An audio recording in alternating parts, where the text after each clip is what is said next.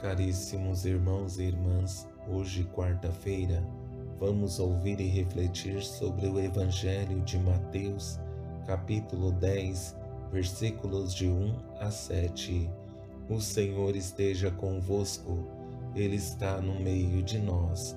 Proclamação do Evangelho de Jesus Cristo, segundo Mateus. Glória a vós, Senhor.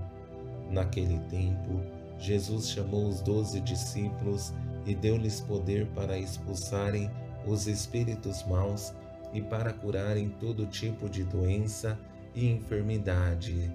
Estes são os nomes dos doze apóstolos. Primeiro, Simão chamado Pedro, e André seu irmão, Tiago filho de Zebedeu e seu irmão João, Filipe e Bartolomeu, Tomé e Mateus, o cobrador de impostos, Tiago, filho de Alfeu, e Tadeu, Simão o Zelota, e Judas Iscariotes, que foi o traidor de Jesus.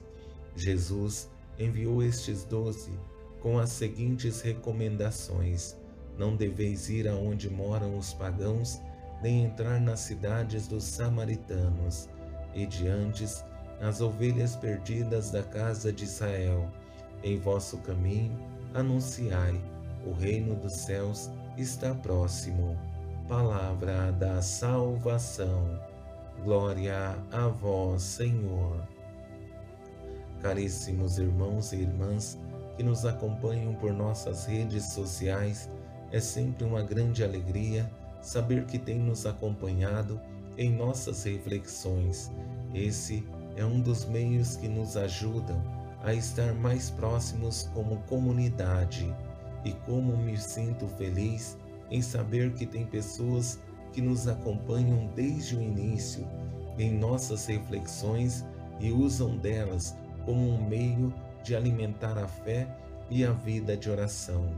Ao refletir sobre o Evangelho de hoje, percebemos Jesus fazendo um caminho com os discípulos como um processo de tomada de consciência da responsabilidade que eles irão assumir em sua missão.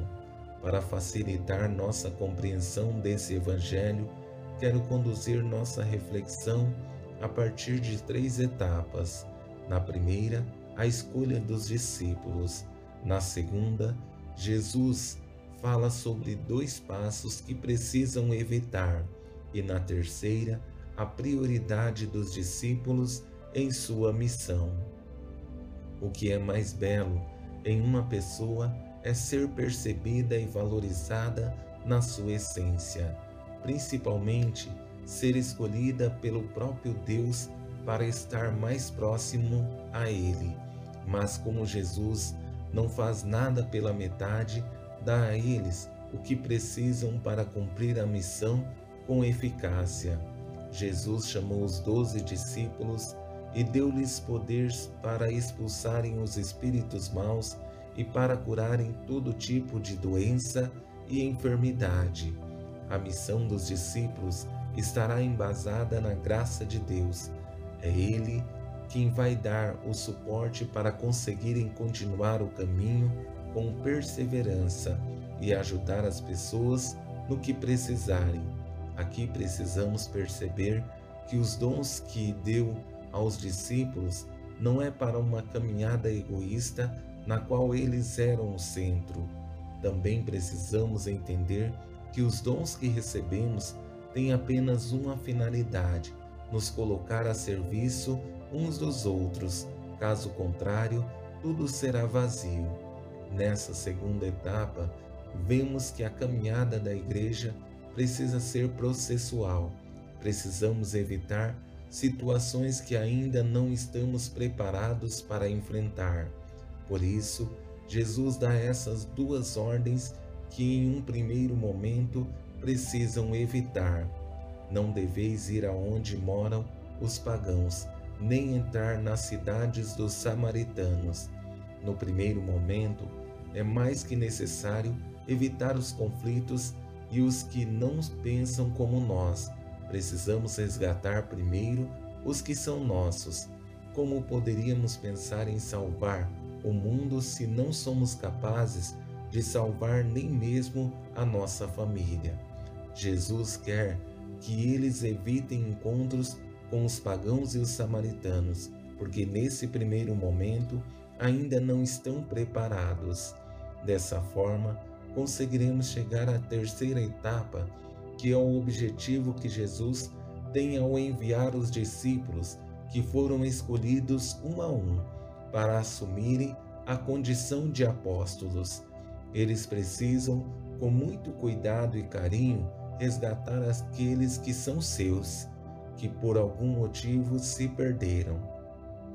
E diante as ovelhas perdidas da casa de Israel, em vosso caminho anunciai: o reino dos céus está próximo. Nesse momento, me vem à memória a frase de um pregador que dizia: Quer ser conhecido no mundo? Seja conhecido na sua casa, na sua rua, no seu bairro, no seu condomínio.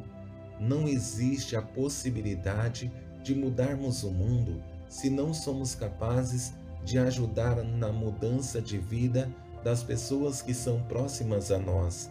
É necessário fazer a diferença na vida dessas pessoas que amamos e estão ao nosso lado. Espero que consigamos entender que o caminho que estamos fazendo é para que as pessoas percebam que o reino de Deus está próximo e que cada um de nós somos responsáveis por fazer esse reino acontecer. Mas só poderemos fazer se nos comprometermos com a fé e se conseguirmos diante desse mundo cheio de desafios e contradições ser para ele raios de esperança. Louvado seja nosso Senhor Jesus Cristo, para sempre seja louvado. O Senhor esteja convosco, Ele está no meio de nós. Abençoe-vos, Deus Todo-Poderoso, Pai, Filho e Espírito Santo. Amém.